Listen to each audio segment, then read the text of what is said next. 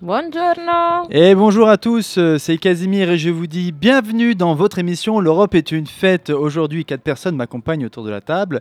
Carla l'italienne, René la grecque, Ale l'espagnole et Sinead l'irlandaise. C'est une émission des pays du Sud. Sud, sauf pour l'Irlande. Enfin, on parle de l'Irlande du Sud quand même ici et pas l'Irlande du Nord. On peut aussi dire que c'est un peu une, une émission des pays endettés de l'Europe en tout cas.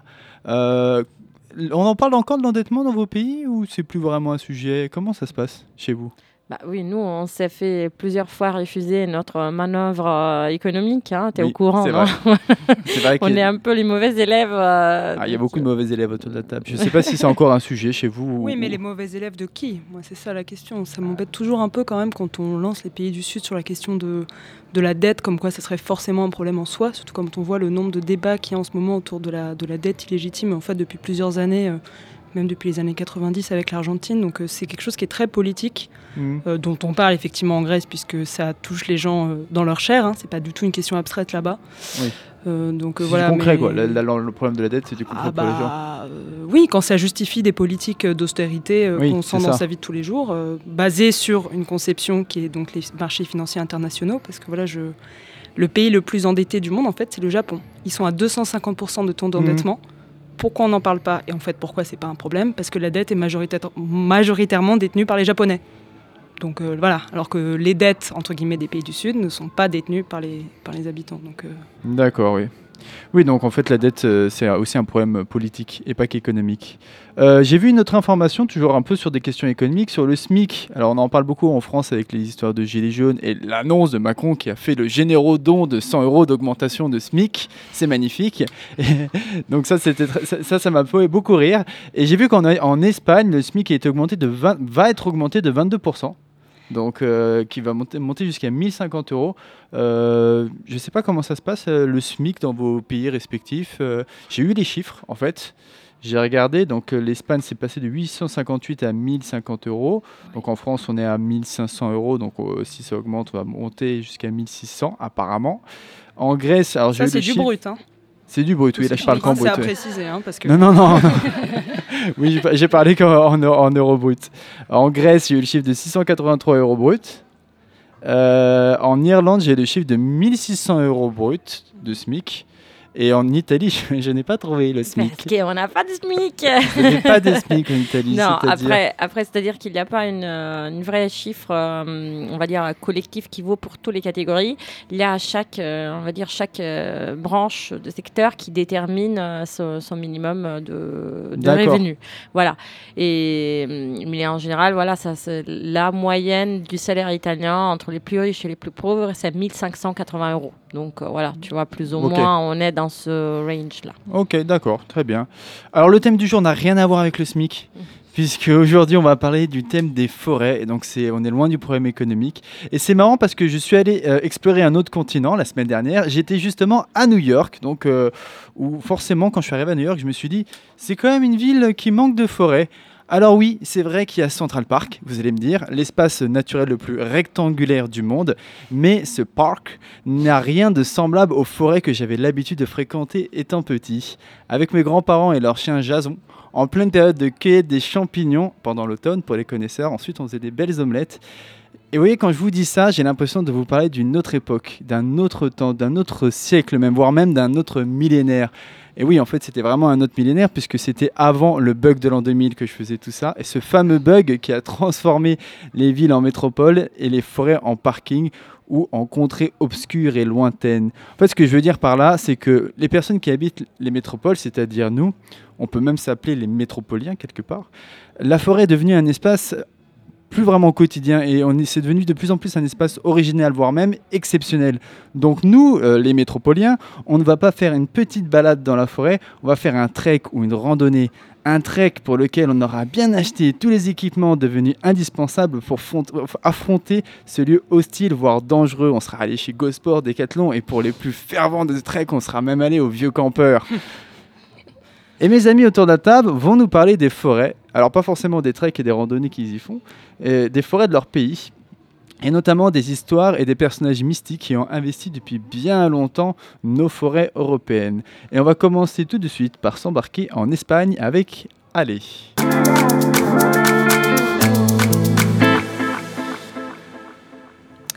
Oui, puisque aujourd'hui, du coup, c'est les thèmes forêt, j'ai décidé de vous parler de celle de ma région, de la mmh. Galice, parce que j'aime bien parler de la Galice. et, région, hein. Oui, et, en fait, euh, je ne vais pas vous parler ni de la faune ni de la flore autochtone de ma région, mais par contre, je vais vous parler des légendes et des créatures qui habitent les forêts ensorcelées de la Galice donc la Galice, ta région. Tu nous rappelles que c'est au nord-ouest de l'Espagne, c'est ça? C'est ça, effectivement. Euh, et, en fait, même si vous pensez qu'en Espagne, il fait toujours beau et il y a toujours du soleil, bah, en Galice, ce n'est pas du tout le cas. en fait, c'est une des régions euh, les plus pluvieuses et humides au monde. Et on a même une expression dans ma ville qui dit « En Santiago, la lluvia es arte », donc à Saint-Jacques, la pluie est un art. Bah, L'art de la pluie. C'est ça. On, on s'émouille, mais c'est grâce à ça, que, grâce à cette pluie en fait, que nous avons des paysages magnifiques avec des forêts qu'on appelle fragas en galicienne et qui sont très riches en biodiversité. Donc en Espagne, on peut dire qu'il pleut, il mouille, c'est aussi la fête à la grenouille. Et euh, bon, et en fait, euh, j'aimerais bien que vous imaginez dans ces décors des forêts humides et que vous ajoutez euh, une forte tradition celte, la pluie et une géographie assez abrupte. Et en fait, tout ça a fait de la Galice une terre très riche en légendes, en mystères, en superstitions et en mythes. Ces histoires se racontées à la tombée de la nuit autour d'un feu et elles ont été transmises de génération en génération. En fait, hmm. tout ça va faire vraiment partie de la culture locale et va constituer ce qu'on appelle la mythologie galicienne. Moi, tu me fais frissonner. C'est quoi les monstres de la mythologie galicienne alors? Alors, je les appellerai pas monstres, mais euh, ah. il y, a, vraiment beaucoup Monstro de... Monstro, c'est ça, non Et, euh, mais il y en a beaucoup de personnages et des créatures qui sont, qui sont dans l'imaginaire collectif de, ces habitants. Nous avons des lutins, des sorcières, des loups-garous, et des sirènes aussi. Des, sirènes, mais ça, c'est pas un monstre, enfin, c'est pas. Si Non, non, mais bon, c'est une créature. C'est une créature. Mystique. C'est ça. Et euh, mais il y en a des dizaines et du coup j'ai décidé de vous parler des trois en concret qui habitent les forêts galiciennes. Donc, euh, on a quoi alors? On a as mouras, os trasgos et as meigas. Las mouras, c'est quoi les mouras? Alors, Las Mouras, j'ai pas trouvé de traduction en français, mais en fait, il s'agit des femmes qui sont très très belles, qui sont ensorcelées et qui habitent sous la terre ou sous l'eau dans les forêts. Sous l'eau? Oui. Mais... Dans l'eau plutôt. Ah, pardon. Mais non, non, y a pas, je me suis dit sous l'eau, je me suis dit waouh, ils, habitent en dessous des océans. Donc je, suis parti dans une imagination un peu particulière. Et donc c'est. Une sorcière géologique. c'est ça. Et, bah, en fait, elles s'habitent là, mais elles vont ressortir de leur cachette et elles vont apparaître dans les fontaines et les rivières. Et en fait, on dit qu'il s'agit des demoiselles qui sont restées en Galice pour protéger les trésors que les morts avaient laissés en partant en Afrique. Et les légendes disent aussi qu'elles étaient très, très séductrices et qu'en fait, elles vont surtout promettre les trésors qu'elles gardent à ceux qui les libèrent de leur enchantement. Hmm, et donc, on a aussi des trasgos. Comment tu dis? Trasgos. Ok, los trasgos. C'est ça. En fait, les trasgos, c'est des petits lutins. Euh, son cousin irlandais, et ça serait les leprechauns. Leprechauns, oui. C'est ça. Et euh, ils viennent des forêts et ils ne sont pas visibles. Et en fait, la légende dit qu'ils portent toujours un bonnet pointu rouge. Ils boitent, ça je ne savais pas, et ils ont un trou dans leur main gauche. Et en fait, euh, ces petits personnages, ils, vont, ils sont très taquins et coquins et ils vont entrer dans les maisons pour cacher et changer les objets des places. Mais ils servent à rien en fait, concrètement, si Oui, à embêter les gens, je pense. Des petits Et donc, tu avais aussi les Las Maigas. C'est ça. Et en fait, j'ai laissé Las Maigas pour la fin parce que c'est les personnages plus présents dans la culture galicienne. On a plein d'expressions. Euh, c'est très commun euh, d'en parler dans les repas à la fin, etc. Et en fait, les Asmeigas, ce sont entre les sorcières et des enchantresses. Euh, c'est des femmes qui peuvent faire des maléfices et des potions curatives parce qu'ils sont des pouvoirs extraordinaires. Mais ils vont faire euh, pas forcément du mal aux gens, elles peuvent, mais c'est pas les mhm. buts. Et c'est ça qui euh, les différencie des asbruchas, donc les vraies sorcières, qui ont comme but de faire euh, les mal et elles sont fait un pacte avec les diables. Du coup, Ameiga, ça va être une femme qui est sage, qui est capable de voir ce que les cieux ne peuvent pas voir et qui respecte les cycles de la, de la nature et des hommes. Mais du coup, on n'a pas besoin de se défendre des mégas, si? Elles sont là pour nous. Et pas toujours en fait, parce qu'apparemment elles sont un peu vengatives, je ne sais pas si ça se dit Ben- comme ça.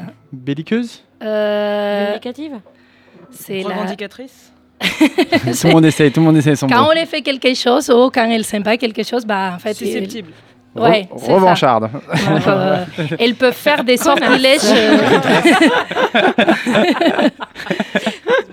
donc, ok. Donc, euh, donc les mégas sont des. Non, bon, on va pas le dire quand même. non, non, on va pas dire ça. Mais euh, il y a apparemment...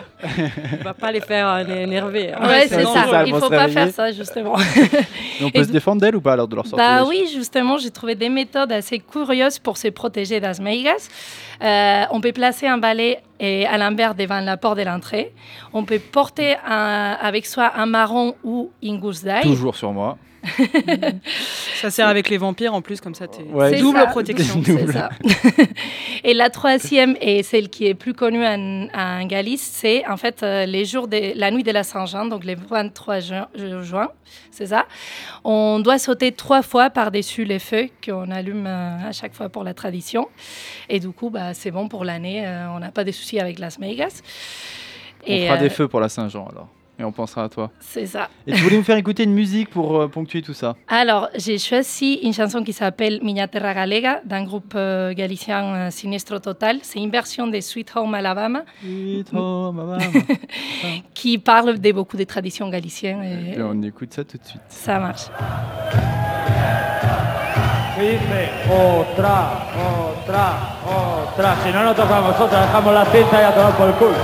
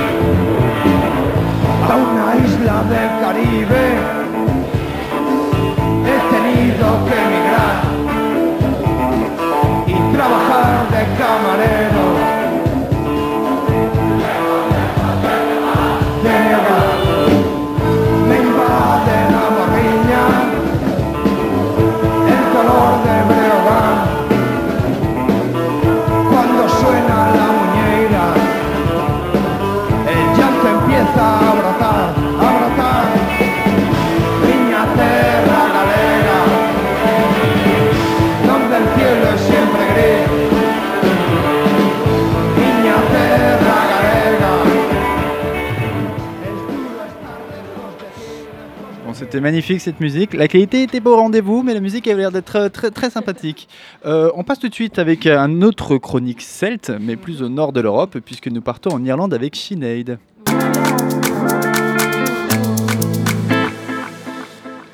Bah, un autre pays où la pluie, c'est devenu un art aussi. Plein de liens entre nous deux. Mais euh, je voulais commencer par une question pour vous. Alors, est-ce qu'il y a quelqu'un ici qui peut me donner le taux moyen de couverture des forêts en Europe C'est une question de genre pub quiz, mais voilà. Est-ce que quelqu'un qui Le peut- taux moyen de De, couverture, couverture. Des, des forêts en Europe.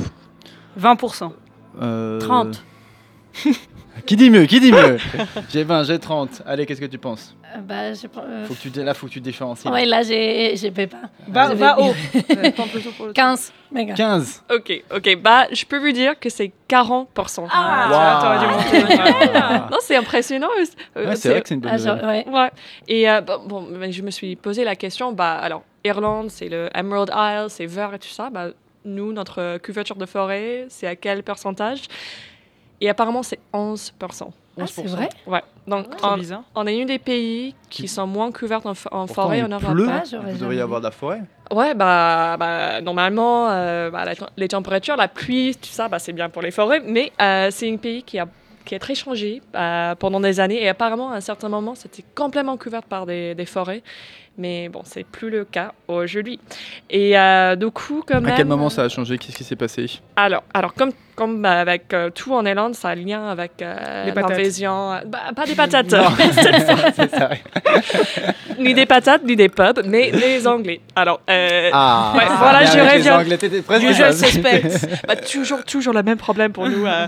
Mais du coup, avec la- l'arrivée des Anglo-Normands, alors c'était 1169, du coup, c'est vraiment le moment qui a marqué cette change euh, et qui a entamé la relation si proche entre, euh, entre Irlande et la Grande-Bretagne. Mais euh, c'est le moment qu'il y a eu pas mal de constructions et à partir de ce moment-là, ils ont créé des champs et aussi à un certain moment, il y avait toute une industrie de construction des, bateaux. Et Hmm. du coup, c'est petit à petit, tout- presque toutes les forêts ont été coupées. Mais euh, je Donc, grosse déforestation pour construire des bateaux en Irlande. quoi. oui, bah ça fait, c'est une partie de. Oui, ça, ça a pris des années, et des années, mais c'est vrai que c'est surtout dans l'Irlande du Nord. En fait, ça a été une grande partie parce que c'est à Belfast qui a été construit le Titanic, à Belfast et à Cork. Du coup, Ah. euh, ouais. Mhm. Tu vois, Mais bon, petit euh, point d'histoire. Mais euh, du coup, euh, c'est assez intéressant pour nous en tant que, que Irlandaises, bah, les Irlandais bah, comme moi, parce que dans notre mythologie, du coup, je reviens sur la mythologie celtique, les forêts et les arbres sont très importants. Et du coup, pour les Celtes, en fait, il y avait cinq arbres. Des arbres individuels, donc je dis pas des, des types d'arbres, des species, mais des, des arbres Genre individuels. un euh, arbre. euh, Un arbre, ah oui, D'accord. mais bon, cinq, mais un arbre chacun, euh, qui étaient les plus importants, euh, qui avaient, chaque arbre avait, avait un nom et était lié à un euh, lieu de, de culte. D'accord, c'est comme un sacré. totem, quoi. c'est- Oui, bah c'est ça, c'est un totem, c'est un symbole. Et du coup, il y a un qui s'appelle, par exemple, euh, Omwiha. Donc, c'est celle que moi, je, co- je connais le mieux. Et c'était une grande chaîne à l'époque qui portait des pommes, des glandes et des noisettes. Et euh, vous connaissez tous euh, l'arbre de, de la connaissance qui était dans le jardin euh, d'Éden? Adam et Ève, tout Ah bah ça, oui. Un Ok. pommier, non? C'est un pommier Pas Voilà. dans la Bible. Ah. Ah. Le, le fruit n'est pas spécifié dans la Bible. C'est Oui. juste le fruit interdit. Ah. Mais bon, mais en- bon, le Autre lien... pub quiz. Donc, le jardin d'Éden, En rentrant de irlandais. Bible. Très irlandais, ça, mais euh, et italien aussi. Mais en Irlande, du coup, j'ai pas compris. C'est un pommier ou pas? Alors, le, le Omwiha, c'est une pommier. Mais le truc, en fait, c'est que quand la chrétienté, ça s'est installé en Irlande, ils ont commencé à dire que Omwiha, un arbre qui était déjà très important dans la mythologie celtique, que c'était le fils de l'arbre de la connaissance. D'accord. Ah, génétiquement, ça, ça venait de là. Et du coup, c'est comme ça qu'ils ont approché la chrétienté à ce- quelque chose qu'on avait déjà sur place. Et euh, je voulais aussi vous dire que, que les arbres étaient si importants en Irlande qu'on avait des lois qui les ont protégés. Donc, je ne sais pas s'il y a quelqu'un ici qui, ont étu- qui a étudié le droit ou Non, Le droit des arbres. Ouais, le droit des arbres. Oui, quelque chose de très spécifique. Bon, mais euh, il y a certaines personnes, peut-être des avocats, qui sont au courant, mais en Irlande, on, a un syst- on avait un système des lois, le Brehon Law, et euh, c'est euh, le système le plus ancien de tous les systèmes de droit en, en Europe.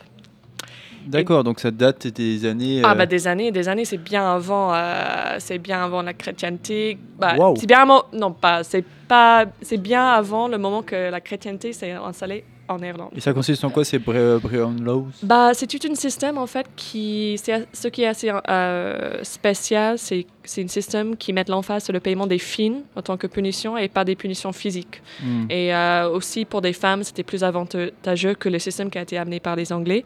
Après, euh, mais ce qui est assez, assez intéressant pour moi, euh, juste quand j'ai regardé un peu, c'est qu'il y avait des lois euh, très spécifiques euh, sur des arbres. Du coup, il y avait certains arbres qui étaient plus importants que d'autres. Il y avait tout Ah, système une hiérarchie, d'accord. Hiérarchie. Ah oui, et c'était interdire de couper les branches de certains arbres parce que c'était si important de point de vue pratique, mais aussi de point de vue euh, symbolique, mythologique et. euh, et bon. D'accord, c'est Bon, des arbres sacrés. On est toujours sur le côté sacré de certains arbres, plus ou moins en fonction des arbres qu'on choisit. C'est ça, c'est ça. Et euh, mais bon, bien sûr, il y a certaines choses qui ont été perdues. euh, c'est vrai que de nos jours en Irlande, les arbres sacrés, bah bon, euh, on ne parle pas de ça tous les jours, tous les jours. Vous avez encore des arbres sacrés? Bah, on a, on a, mais c'est plutôt, c'est plutôt la superstition que, que le fait qu'ils sont sacrés, mais on a des fairy trees. Hmm, Du coup, c'est les arbres de, de fées. Donc, j'espère si vous avez quelque chose comme ça chez vous. non. Non. Non. Non, non, les fairy trees, j'en ai On vu qu'à Walt triste. Disney. Moi aussi, je veux un fairy tree. Bah, bah, bah, tous les, les, les Irlandais et surtout tous les enfants sont au courant de ces fairy trees.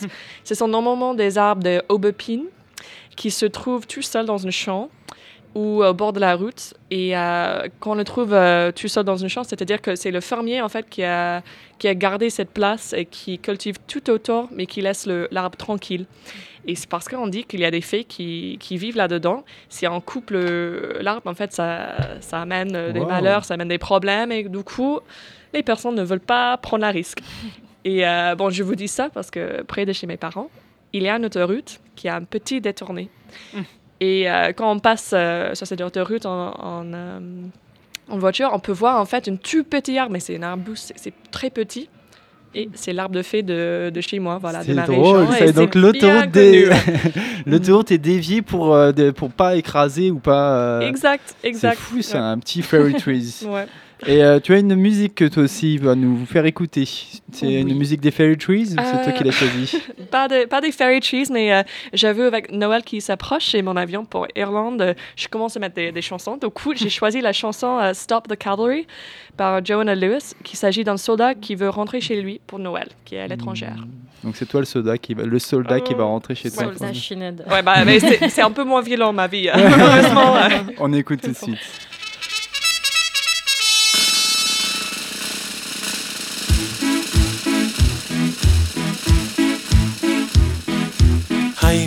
Churchill comes over here to say we're doing splendidly. But it's very cold out here in the snow, marching to and from the enemy. Oh, I say it's tough, I have had enough. Can you stop the cavalry?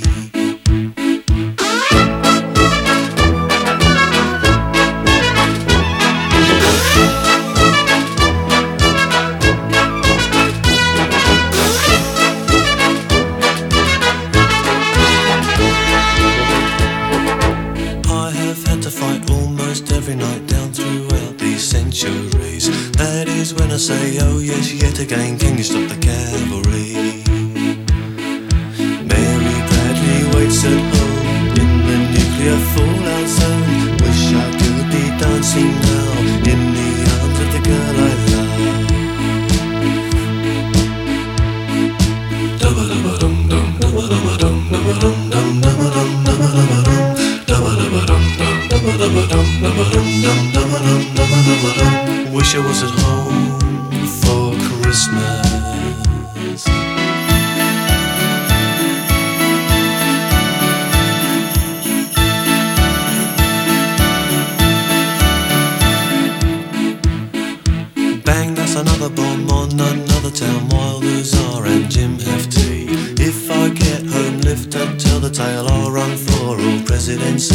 If I get elected, I'll stop, I will stop the cavalry.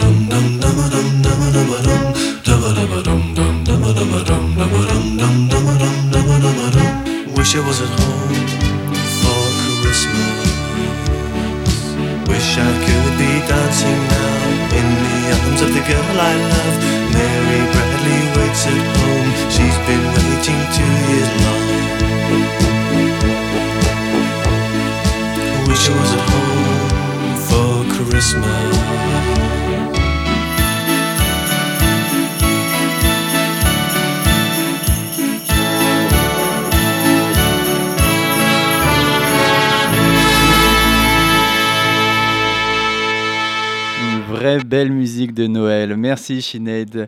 On part avec René désormais en Grèce pour savoir qui sont les êtres mystérieux qui habitent les forêts grecques.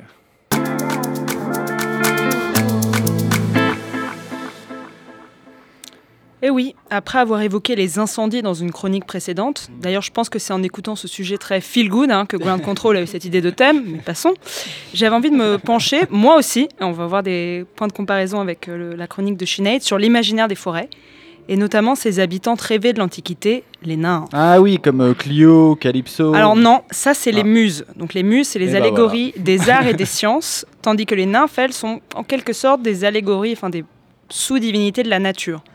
Le point commun éventuel, outre cet aspect donc symbolique, c'est que les muses sont les filles de Zeus et Mnemosyne, Mnemosyne, la mémoire, et que certaines nymphes sont aussi des filles de Zeus, mais bon, vous direz-vous qui n'est pas enfant de Zeus Mais, mais, mais, mais, d'autres ont d'autres pères, euh, donc ça peut être les grands fleuves, et ça peut aussi être, donc pour- dans le cas des Méliades, elles sont carrément nées des gouttes de sang d'Uranus lorsque son fils Chronos lui coupa les organes génitaux.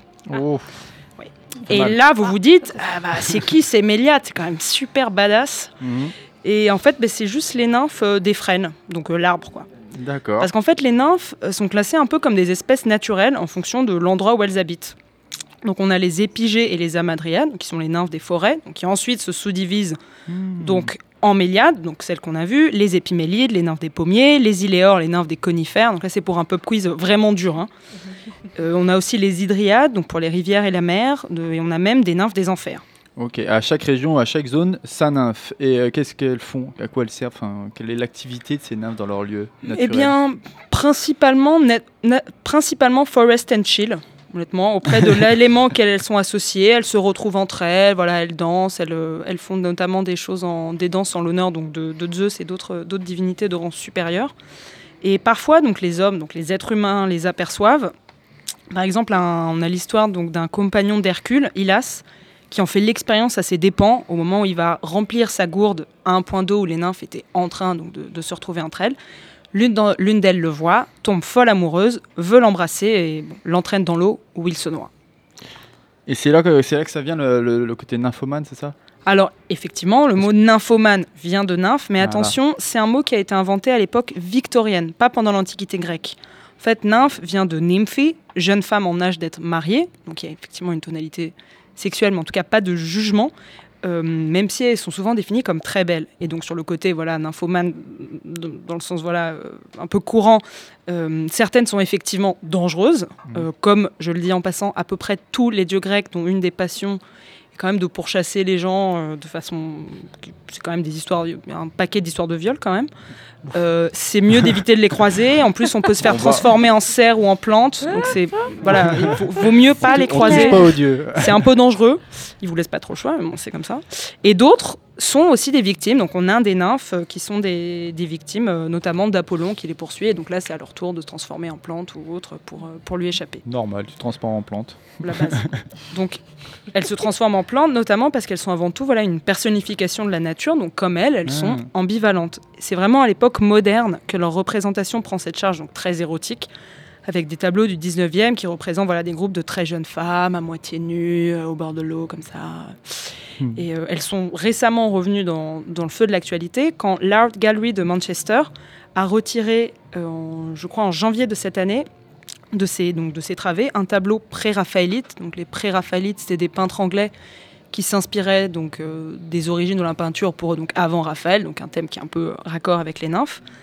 Euh, donc un tableau de John William Waterhouse représentant donc Hylas et les nymphes, donc juste au moment où les nymphes le regardent d'un air un peu coquin comme ça avant de l'entraîner dans l'eau. Pour donc tableau qui a été retiré pour le remplacer par un poster commentant la dichotomie des représentations féminines entre, je cite, forme passive décorative et femme fatale. Ça tombe bien, les nymphes peuvent tout à fait jouer les deux rôles. Et là, des hashtags MeToo les nymphes. Bam Bah, le problème avec les nymphes, c'est qu'elles justement elles peuvent pas trop donner leur avis et, et parler. hein. Oui. Mais ce qui est sûr, c'est que ça a provoqué un sacré tollé et de ce que j'ai, c'était dans le cadre donc d'un projet artistique, d'une intervention d'une artiste.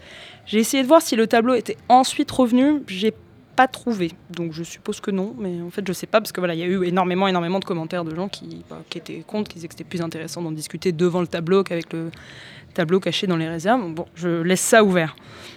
En tout cas, là, on peut peut-être raccrocher au, voilà, voilà, un peu au hashtag MeToo si on veut. C'est qu'on a vu, donc un, en tout cas au féminisme au sens large, on a vu un retour donc, de la figure de la sorcière dans la pensée féminine, voilà, où on met l'accent sur euh, la puissance des femmes, donc ces femmes qui ont été persécutées parce qu'elles avaient une forme de connaissance qui était différente de la norme euh, des autres, et notamment en lien avec la nature. Et je me dis, bah voilà, est-ce que c'est peut-être le moment de réhabiliter les nymphes, de les sortir de leur silence? Parce Mhm. qu'en ces temps d'inquiétude climatique, cette figure nous rappelle bien notre connexion à la nature, puisque si l'arbre qui est la maison de la nymphe est coupé, celle-ci meurt et son âme rejoint le soleil. Ce serait dommage de perdre les nymphes. hein. Et tu nous proposes une musique pour une lecture moderne de la nymphe. Effectivement, j'ai trouvé un groupe qui a l'air d'être lui aussi inspiré par la dichotomie des nymphes, puisqu'il s'appelle Démonie Nymphée. Et donc c'est un morceau qui est une invocation au dieu Pan. On écoute tout de suite.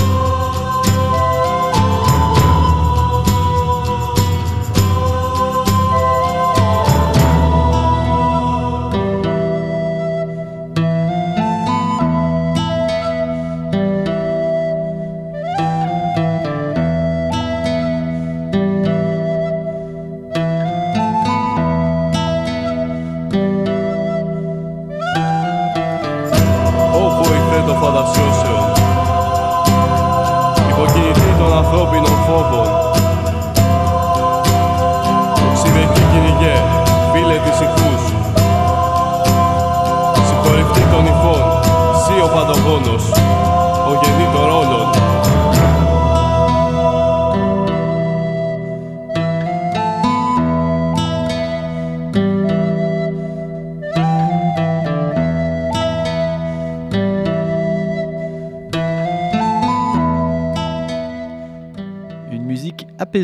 Merci René. On va maintenant en Italie toujours pour parler des forêts.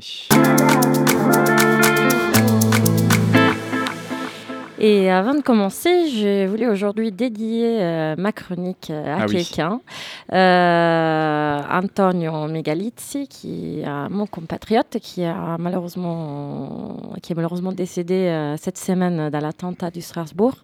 Antonio, l'Europe, c'était ta passion, donc je, je vais bien vraiment te dédier ma chronique d'aujourd'hui. Une chronique sur les forêts. Ben oui. Les forêts précèdent les peuples, les déserts les suivent, disait Chateaubriand. Voilà. Alors moi, j'adore Hmm. cette phrase sur les forêts.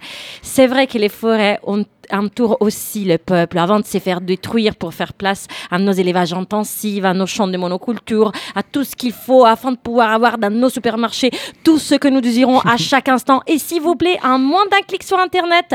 Alors pardonne-moi les raccourcis, mais moi, quand je parle de forêt, je peux pas m'empêcher de me rappeler qu'on est en train de détruire la planète pour pouvoir manger des fraises en hiver et boire de l'eau dans un gobelet en plastique parce qu'on a la flemme de faire la vaisselle. Et arrête-moi, Casimir, Oui. parce que sinon mon âme mélodramatique italienne va Ça prendre va, le ça dessus. va, stop, stop, ça va, ça va. D'accord. Et sinon en Italie, ça se passe les arbres? Bah oui, oui, oui, euh, bien sûr. Euh, L'Italie, je pense que peut se résumer autour de ces arbres. Et, et en effet, il faut dire aussi que les arbres du Nord n'ont pas forcément à voir avec les arbres du Sud.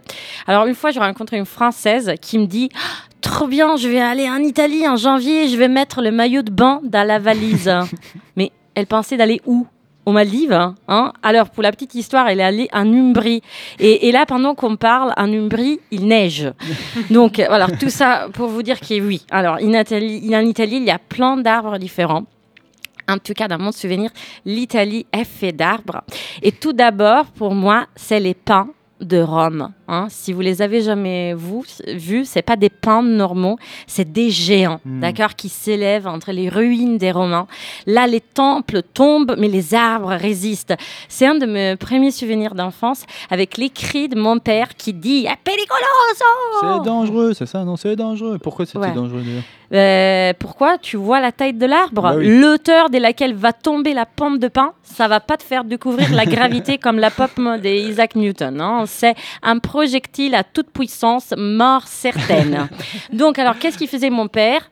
Sérieusement. Il délimitait toute la zone sous les pins avec du ruban blanc et rouge. Vous voyez le truc Pour éviter les morts de pommes de pain, c'est ça Euh, Les morts d'enfants Les morts d'enfants, euh, Ah oui. Casimir. euh, bah, je suis pas là. Oh mon dieu. Alors voi- voilà, ça c'était mon enfance dans la Pineta, la forêt des pins. Et, et on passait le temps à faire quoi? Ben, À dépasser le ruban de mon père pendant qu'il faisait la sieste l'après-midi euh, en été. On passait l'été à ramasser les pignons de pin, à faire des vœux avec les aiguilles du pain. Hein, vous ne savez pas si vous faisiez ce jeu-là, on Non. tire l'aiguille de pain hein, Ah et qui Si, si, garde ouais. la petite tige en haut, À euh, gagner, ouais. il a gagné. Ah oui, oui, tout à Ah, fait. oui. On avait toutes les mains couvertes des violets parce que sur les pommes de pain, tu vois, il y a tout ce truc violet. Alors on faisait des dessins avec. Alors c'est vraiment mon, mon arbre préféré. hein, J'adore ça. Et, et après les pins, évidemment, l'Italie, c'est les oliviers. Les oliviers de mon grand-père à la Numéro campagne. dans tes préférés, c'est ça Ouais, c'est ça. À la campagne, qui sont tout petits et sages. Ou sinon les oliviers de Pouille, hein, un millier sur la plaine. Sur la plaine. Euh, les- la métropole des oliviers, c'est les Pouilles. Hein, vraiment, t'en as tellement euh, comme ça. Et, et sinon aussi les oliviers de l'île de Pantelleria qui, euh, pour résister au vent, se sont fait tout petits tout bas. On dirait vraiment des petits bonsaïs. C'est c'est quand même incroyable. Euh, c'est vraiment, ils sont grands comme des arbres, Mhm. mais ils font 20 cm d'auteur.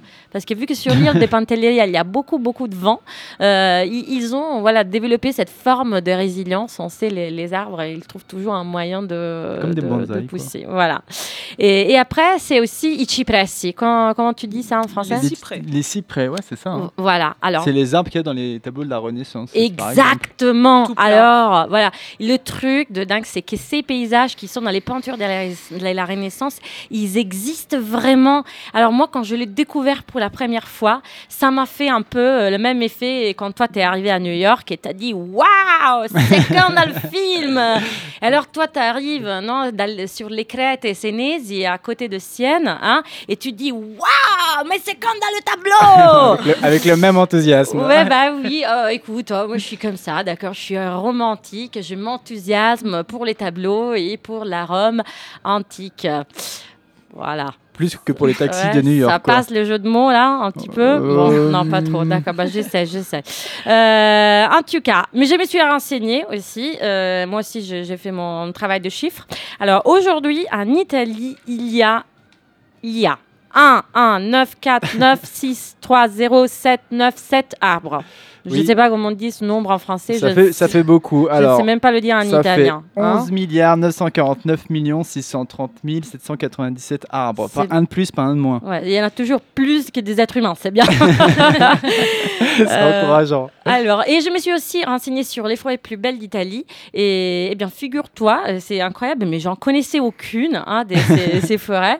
Et il y en a pas mal partout, euh, dans toute la botte. Mais ma préférée, dans la description, est la forêt de À la limite avec l'Autriche, qui est peuplée de sapins rouges, comme les sapins de Melania Trump à la Maison-Blanche. Vous avez vu non, je rigole. C'est des sapins normaux, euh, mais le bois est rouge et c'est très utilisé pour faire les violons partout dans le monde. C'est un bois particulièrement léger et la fibre a une régularité très rare.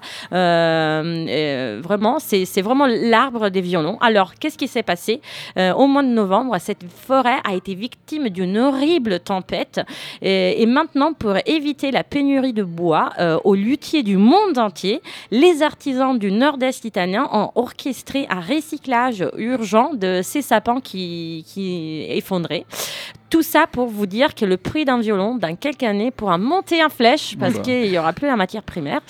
Voilà, je ne sais pas si on Donc a on des va- amateurs. Bah non, bah, je vais pas me mettre au violon. J'avais tout à fait l'intention de le faire. Donc, euh, Voilà, mais tu vois, qui aurait jamais dit qu'une forêt pouvait être la gardienne du secret de la magie de Stradivarius? C'est beau ça. Hein, on peut pas s'empêcher, tu vois. En Italie, à tous c'est relié à l'art, même si on veut pas. hein, c'est comme ça. ça fait partie de l'ADN de ces peuples. Euh, mais non, mais c'est pas une spécialité italienne. Moi, je trouve c'est plutôt une spécialité de la nature. C'est la forêt en elle-même qui est poétique, parce que comme disait Hermanès, la nature est tout ce qui grandit, la paix est tout ce qui s'épanouit, tout ce qui fait la beauté du monde est fruit de patience, demande du temps, demande du silence, demande de la confiance. Bravo. Herman. Ah bah c'est pas moi, c'est Hermanès. hein. Et une, mu- une musique pour accompagner Her- Herman S? Hermanès, c'est- c'est en fait cette semaine en Italie a été une fête très très très importante. C'était la Santa Lucia, le 13 décembre. Santa Lucia, c'était un peu la, la copine de- du Père Noël, et celle qui nous amenait les cadeaux. C'est la, c'est celle qui fait les miracles et qui nous ramène la lumière. Voilà, donc c'est Santa Lucia di Francesco de Gregori. On écoute tout de suite. Santa Lucia, per tutti quelli che hanno gli occhi e un cuore che non basta agli occhi, e per la tranquillità di chi va per mare, e per ogni lacrima sul tuo vestito, per chi non ha capito.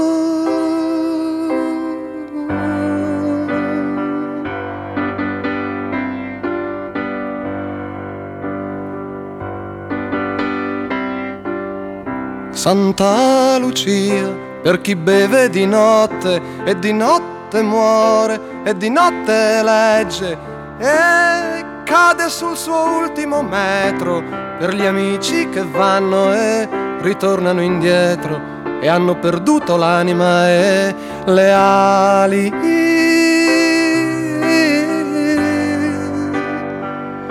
Per chi vive all'incrocio dei venti ed è bruciato vivo.